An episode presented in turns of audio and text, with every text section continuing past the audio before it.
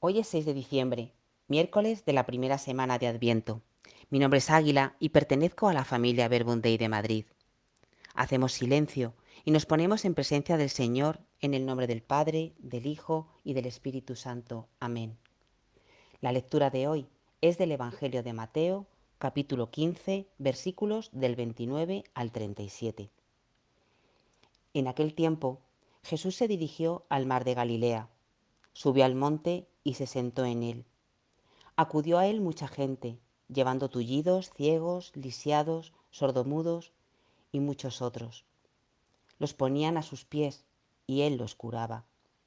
La gente se admiraba al ver hablar a los mudos, sanos a los lisiados, andar a los tullidos y con vista a los ciegos, y daban gloria al Dios de Israel.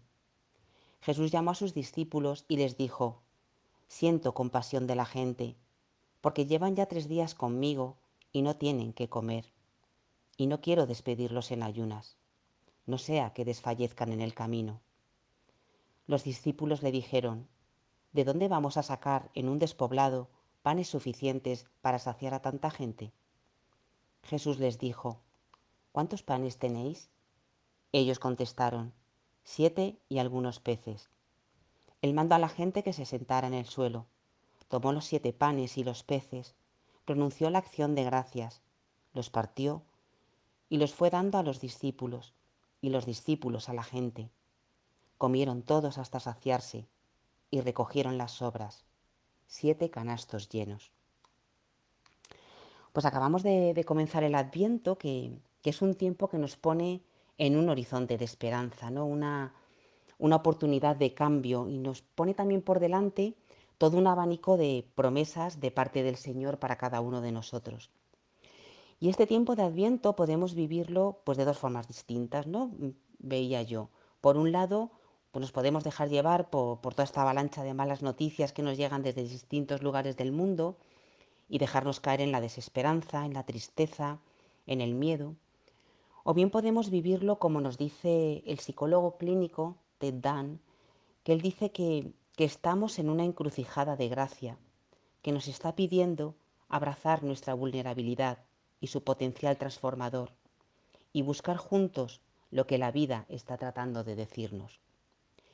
Y el vivirlo de una manera u otra, con pesimismo o como una encrucijada de gracia, un tiempo de gracia, va a depender mucho pues, de la respuesta que demos a una pregunta, ¿no? ¿A quién esperamos? Y seguro que todos vamos a responder que lo que estamos esperando es un salvador, ¿no? alguien que nos salve. Pero ¿cómo es ese salvador, no? ¿Qué, clase de salvación nos trae?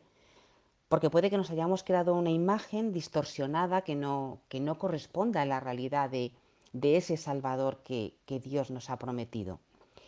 Y el Evangelio de hoy nos da muchas pistas de, de cómo es ese salvador, de cómo es ese hombre prometido por Dios.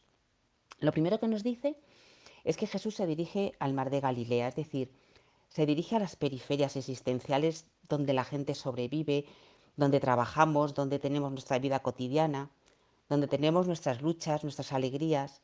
No se aproxima a los centros de poder ni a los poderosos, sino a aquellos que vamos lidiando con la vida y con sus dificultades como buenamente podemos. También se nos dice que es un Mesías que cumple las promesas hechas por Dios en el pasado, ¿no? concretamente en el libro de Isaías, ¿no? En el libro, en el capítulo 35, el profeta Isaías habla de mudos que hablan, tullidos que andan, ciegos que ven, un Mesías que está al servicio de la liberación de su pueblo, y eso es lo que vemos en este Evangelio.